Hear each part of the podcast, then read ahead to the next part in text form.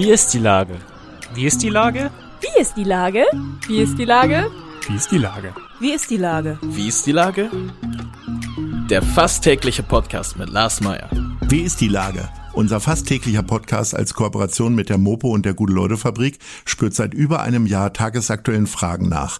Macher, Musikerin, Models, Mütter und Politiker, genauso wie Schwestern, Schüler, Schlachter, Freiberufler oder Helfer, also prominente Lenker oder unbekannte Denker, kommen knapp 15 Minuten zu Wort.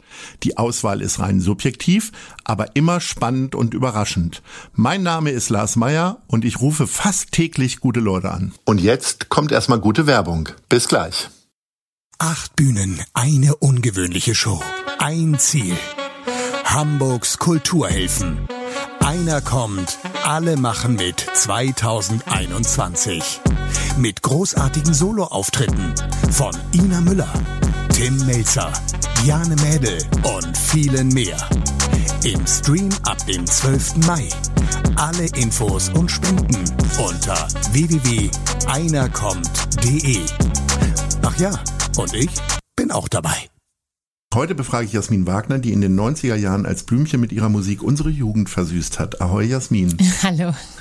Liebe Jasmin, du hast letztes Jahr bei Einer kommt, alle machen mit in der Elbphilharmonie den Überraschungsauftritt schlechthin gehabt. Du hast deinen Hit Bumerang gelesen und sprachlich inszeniert mit allerlei Konfetti. Das Ganze war zur Rettung der Kultur gedacht. Wie viele Gedanken machst du dir um den Erhalt der Kultur seit deinem Auftritt? Das umgibt mich natürlich ständig, weil ich ja ganz viel mit Kulturschaffenden ähm, verbunden bin. Also mit denen, die dafür sorgen, dass man auf der Bühne stehen kann und mit denen, die auf der Bühne sind. Und ähm, als Theaterschauspielerin fühle ich natürlich sehr mit, mit denen, die einfach ähm, ihre Arbeit nicht machen können. Kohle ist ja eins, man muss natürlich sein Leben finanziert bekommen, aber wir machen ja alle unsere Arbeit, weil wir da auch ganz viel Glück und Freude und Verbundenheit ähm, empfinden. Und dass das so lange ausfällt, das ist, ja, also man kann eigentlich die Menschentiere so nicht halten, finde ich. Auch wenn es natürlich keine. Es ist alternativlos, ja. ja. Äh, wie kannst du denn jetzt deiner Arbeit nachgehen? Ich meine, du bist ja sehr vielfältig unterwegs. Auf einer Theaterbühne kannst du gerade nicht stehen, aber du könntest Musik aufnehmen. Hast du das auch getan? Habe ich. Also 2020 war äh, mein Jahr in dem ich mein Album, ähm, das heißt von Herzen geschrieben habe. Und das war dann quasi neben all den anderen Dingen, die sich verändert haben, immer so der rote Faden an kreativer Leistung, etwas ähm, erstellen, etwas ähm, machen, was es vorher nicht gab. Das hat mich sehr glücklich gemacht. Da war ich sehr gesegnet, dass es etwas gab, was ähm, ja was wachsen wollte. Und zum ersten Mal in meinem Leben konnte ich kreativ sein ohne Stress. Also es gab ja dann nicht das Datum, bis dann muss es fertig sein und tausend andere Sachen, die noch an mir gezerrt haben, sondern ich konnte einfach ganz gemütlich Songs schreiben und mir darüber Gedanken machen und hatte den Luxus zu sagen, ah, da gehe ich noch mal rein, da mache ich noch mal was anders und das ist eine sehr neue künstlerische Erfahrung gewesen, dass man ohne Stress arbeitet. Wäre es nicht auch mal eine künstlerische Erfahrung, auch über die düsteren Momente des Lebens äh, zu singen? Also früher hieß du Blümchen, deine äh, Single heißt Gold. Ja. Äh, das Album heißt von Herzen. Äh, jeder erlebt ja düstere Momente, aber äh, du siehst dich eher so als gute Laune-Interpretin. Ich bin die meiste Zeit meiner Existenz tatsächlich sehr gut gelaunt und glücklich und dankbar und ähm, wertschätzend. Also ich habe natürlich auch mitunter Kontakt zu düsteren Gefühlen, aber das ist immer ganz kurz und ich finde sie nicht negativ im Sinne von, dass es eine Katastrophe ist, wenn man sich mal schlecht fühlt. Ähm, und auch in meinem Leben gehen ja auch Sachen schief. Ich meine, gerade stecke ich in einer Scheidung. Aber ich bewerte das nicht so dramatisch. Ich sage dann einfach, Gefühle sind eben alle da und es gibt eben die angenehmeren und es gibt die flashigeren und ähm, eben die, die dunkleren. Aber sie sind alle okay. Ich finde alle, alle Gefühle in Ordnung und lade sie in meinem Leben ein. Ich persönlich habe aber, wenn ich auf einer Bühne bin und für Leute singe, irgendwie das Gefühl, ich will, dass wir eine gute Zeit haben. Ähm, aber es gibt eine Ballade, die heißt Lass los. Da rede ich schon über, das ist dann schon Liebeskummerrellig. Aber da bitte ich dann tatsächlich auch wieder die Lösung an. Ich glaube, ich bin lösungsorientiert. Ich suche immer nach Lösungen. Und wenn es mir schlecht geht, suche ich einen Weg raus. Was ist denn die Lösung bei Liebeskummer? Ähm, sich schnell, möglichst schnell neu verlieben. Ähm, oder ich sage immer ein, okay, jetzt. Hast du das getan? Muss ich jetzt fragen. Ha? Hast du das getan? Ja, also ich kann mich wirklich sehr gut verlieben. So. Aber schnell und dann wieder vorbei? Also. Äh, so äh, immer noch, wie man das, also wie ich das zumindest in der Jugend erlebt habe, da war ich alle vier Wochen verliebt. Ja, ich kann mich, ich kann mich auch beim Joggen um die Alster verlieben. Also ich bin wirklich ständig verliebt. Ich bin in einem Dauerverliebtzustand. Nachhaltig verliebt, dass ich jetzt wieder das Aufgebot bestellt habe, nein. Das dauert noch. Das dauert noch. Ähm, bin ja auch noch nicht so lange raus aus meiner sehr langen, ähm, festen Verabredung. Ähm, aber äh, wenn man traurig ist, dann ganz reingehen. Dann sei, dann sei der traurigste Mensch und dann muss es halt wieder aufhören. Wie viele Leute fangen dich mit solchen Problemen, die seltenen Problemtage dann auf? Ist das eine Handvoll oder ist es, teilst du es auch auf Social Media? Nein. Mmh, wahrscheinlich eher nicht. Also ich finde, traurig sein oder unglücklich sein, das sind private Momente. Mmh, da sind einfach Freunde, die sind dann da, die sagen, komm vorbei, wir kochen für dich. Oder die krabbeln quasi so in mein Zimmer und halten mich dann irgendwie stundenlang fest und kuscheln mich ist gut. Also ich würde auch sagen, im Nachhinein sind all die traurigen Momente auch immer verdammt gute Momente gewesen, weil ich anderen Menschen näher gekommen bin. Die traurigen Momente haben wir ja gerade schon angesprochen, müssen Tausende von Künstlerinnen und auch Leute, die vielen Künstlern helfen, helfen äh, in Hamburg erleben. Ähm, spürst du so eine Solidarität auch, so eine Auseinandersetzung, dann vielleicht auch mal mit einer Bühnenbildnerin zu sprechen oder diesen Austausch und vielleicht auch Lösungsansätze da anzubieten? Nee. Also ich bin jetzt so wieder mit äh, so Musikern zusammen, dass da quasi, wenn uns das, wenn uns die Bude auf den Kopf fällt, dann machen wir halt per Zoom-Meeting oder jetzt auch inzwischen ähm, im, Arbeits, äh, im Arbeitsmeeting einfach neue Lieder, dann werden wir aktiv. Aber ich bin äh, so gesehen einfach seit anderthalb Jahren aus der Theaterwelt raus, deswegen habe ich da wenig. Ich mein, also mit Freunden würde ich dann darüber reden, wie, wie geht's, sowas alles. Aber ähm, es gibt halt so ein paar Leute, die so durchs Netz fallen und das ist dann einfach bitter. Du bist ja auch quasi als Blümchen wieder auferstanden. Mhm. Ähm, hättest im letzten Jahr wahrscheinlich ganz viele Bühnen füllen können und Häuser und Open-Air-Gelände. Äh, wie groß war denn für dich da der Schmerz? Also dann nicht nur der finanzielle Verlust, sondern eigentlich zu sagen, so, ich habe mich jetzt fit gemacht, unglaubliche Fotos kreisten dann irgendwie durch die Fotoagenturen, dass du fit bist wie mit Anfang 20. Fitter. Und das hast du ja, oder noch fitter. Äh, und dann so, nee, stopp, brauchen wir alles nicht. Ja, ist natürlich gemein zeittechnisch gesehen, weil ähm, ich weiß ja nicht, wie lange das sich noch anhält, dass ich noch einigermaßen in, in, Saft und Kraft bin. Wenn das jetzt einfach mit 43 aufhört, dann äh, kommen die, kann ich die Konzerte eventuell nicht nachholen. Ich glaube, wir haben alle Kummer, wenn wir ähm, uns die ganze Zeit darüber nachdenken, äh, Gedanken machen, was wir jetzt alles nicht bekommen haben. Und natürlich hatte ich diesen Kummer auch. Ausgebremst, alles, was ich machen wollte, gab es nicht. Ähm, und wenn ich dann nicht diese Gedanken loslasse, dann werde ich ja ein Jahr lang unglücklich sein. Ich habe dann einfach angeguckt, geschaut, was da eben noch ist und habe mich vernetzt mit meinen Freunden und habe irgendwie ähm, Glück gefunden im Backen und im Kochen. Also man muss einfach dann andere Wege gehen und dann habe ich aufgehört darüber nachzudenken, was ich alles nicht verdient habe und nicht erlebt habe. Ich habe andere Dinge erlebt. Also irgendwie waren es auch schöne anderthalb Jahre. Ein Begriff, der äh, seit einigen Wochen durch die Medien geistert, ist Impfneid.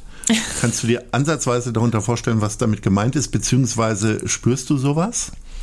Also ich habe schon mitbekommen, dass einige in meinem Bekanntenkreis das so als ähm, Auszeichnung und so als, ey, wir sind die Gewinner, so Attitüde haben. Ich habe den Pfizer, ne? weil alle wollen den Pfizer und lieber nicht den Seneca und, und, und. Ähm, wenn es sie happy macht, cool. Ich glaube, sich, also sich impfen zu lassen, ist ja auch eine persönliche Sache, wie man sich dahinter klemmt. Also entweder ist man dann halt dran oder man klemmt sich dahinter. Und, und klemmst halt, du dich dahinter? Um, mm, ja, ich empfinde keine große Eile gerade. Ähm, mhm. Ich denke, dass es tatsächlich richtig, dass andere vor mir dran sind. Und, ähm, und wenn es auf mich zukommt, werde ich mich für etwas entscheiden. Ich habe das innerlich noch nicht so richtig mit mir abgemacht, weil es einfach noch kein Angebot gab. Also es ist ja sehr theoretisch. Also ich stelle mich jetzt halt nicht ins Impfzentrum und frage, habt ihr noch was übrig? Okay. Du bist ja in deinen Freizeitaktivitäten schon immer sehr abenteuerlich unterwegs gewesen, in einer Zeit, wo wir alle zu Hause bleiben müssen.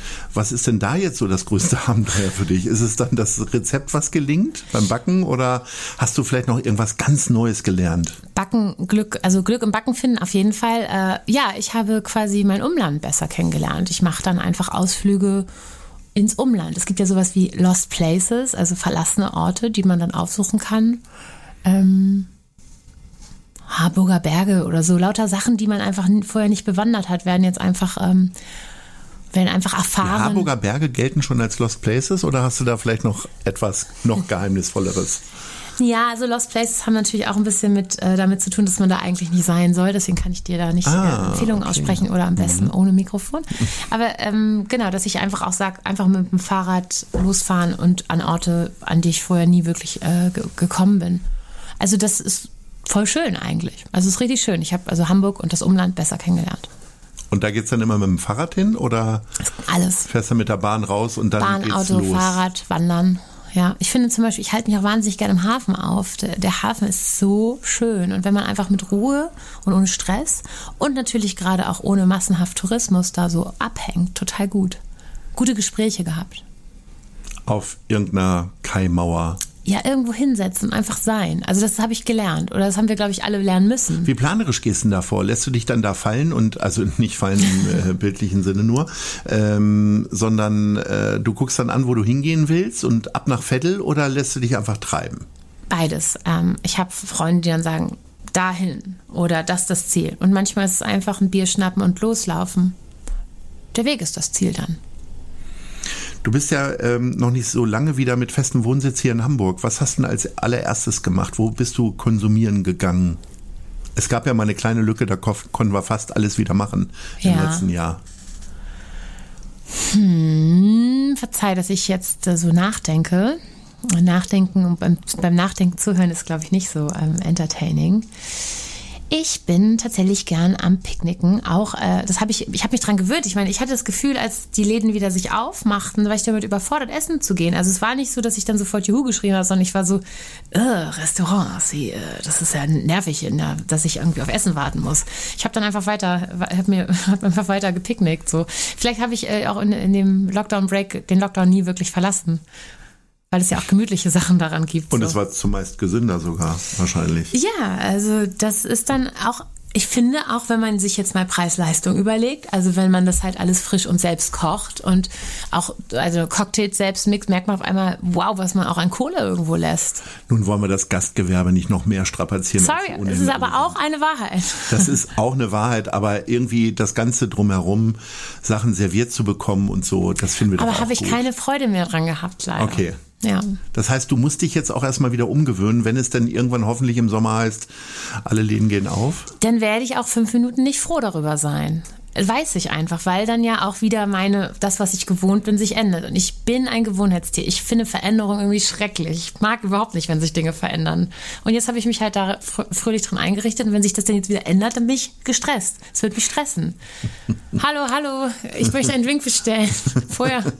Halt, ich glaube, das geht nicht nur mir so. Ich, ich kenne sehr viele Leute, auch äh, ich beispielsweise, die sich sehr danach sehen, sich wieder in eine Kneipe, Wirtshaus, was weiß ich, zu setzen und sich äh, beim Trinken bedienen zu lassen, äh, kaltes Bier zu bekommen. Das kriegt man natürlich auch alles zu Hause, aber Es- Wirklich, es klingt gerade nicht schön Echt? für mich. Ja, es klingt nicht schön für mich. Ich finde es so gemütlich auch an Stellen. Also bei all Gibt's dem, was noch eine andere Katastrophe Punkte, ist. die du jetzt so lieb gewonnen hast in dieser Pandemie? Auch Einsamkeit? Ich fühle mich tatsächlich in der Pandemie irgendwie zusammener, weil halt alle, du weißt ja, wo alle sind. Alle sind immer zu Hause. Die sind halt da. Die sind total abrufbar. Man braucht keine Verabredung mehr Ja, machen. Man kann genau. einfach anrufen. Einfach anrufen oder sich Essen abholen. Also irgendwie. Also ich habe es mir einfach irgendwie schön gemacht in meinem Lockdown-Leben. Und wenn sich es wieder ändert, ich weiß nicht, wie ich. Also wenn ich jetzt mal nach Berlin fahren muss, ist das total aufregend. Das so, Dinge sind aufregend geworden. Allein Zug fahren. Ja, Zugzahlen ist wahnsinnig aufregend. So, wo, wo setzt, da, oh, da niest jemand, oh Gott. So. gleich, man hat gleich irgendwie das Gefühl, das Leben ist gefährdet. Ja, man wird komisch im Lockdown wahrscheinlich. Okay, was musst du dir denn dann wieder abtrainieren? Also wie ist das zum Beispiel, äh, keine Ahnung, du bist ja auch ein sehr körperbetonter Mensch, also umarmst gerne, äh, man gibt die Hand, das macht man ja schon lange nicht mehr. Ich zucke manchmal auch so im Fernsehen manchmal zusammen, wenn Leute sich innig umarmen am Anfang. Äh, wie ist das bei dir?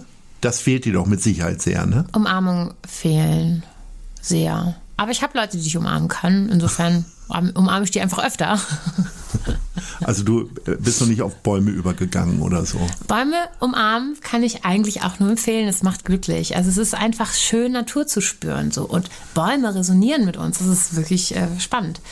Also da wäre ich jetzt ehrlicherweise nicht so, ähm, dass ich sagen würde, das lehne ich ab, sondern es ist einfach schön, Gras zu fühlen und Dinge zu fühlen. Das ist grundsätzlich gut. Und im Zweifel ist es besser und gesünder, einen Baum zu umarmen als niemanden. Und gemütlicher als ein Stuhl. Das sind ganz große Themen. Ich spüre schon, dass wir unbedingt demnächst nochmal wieder telefonieren müssen, liebe Jasmin. Oder beim Äh, Umarmen. Jetzt entlasse ich dich erstmal und ich bin mir ganz sicher, auf unserem Lieblingssender 997 XFM wird äh, Gunnar gleich einen Blümchensong spielen. Oh Hier ja. ist er. Ganz viel Spaß. Bis dann. Viel Spaß. Tschüss. Tschüss. Eine Produktion der Gute-Leute-Fabrik in Kooperation mit 917 XFM und der Hamburger Morgenpost.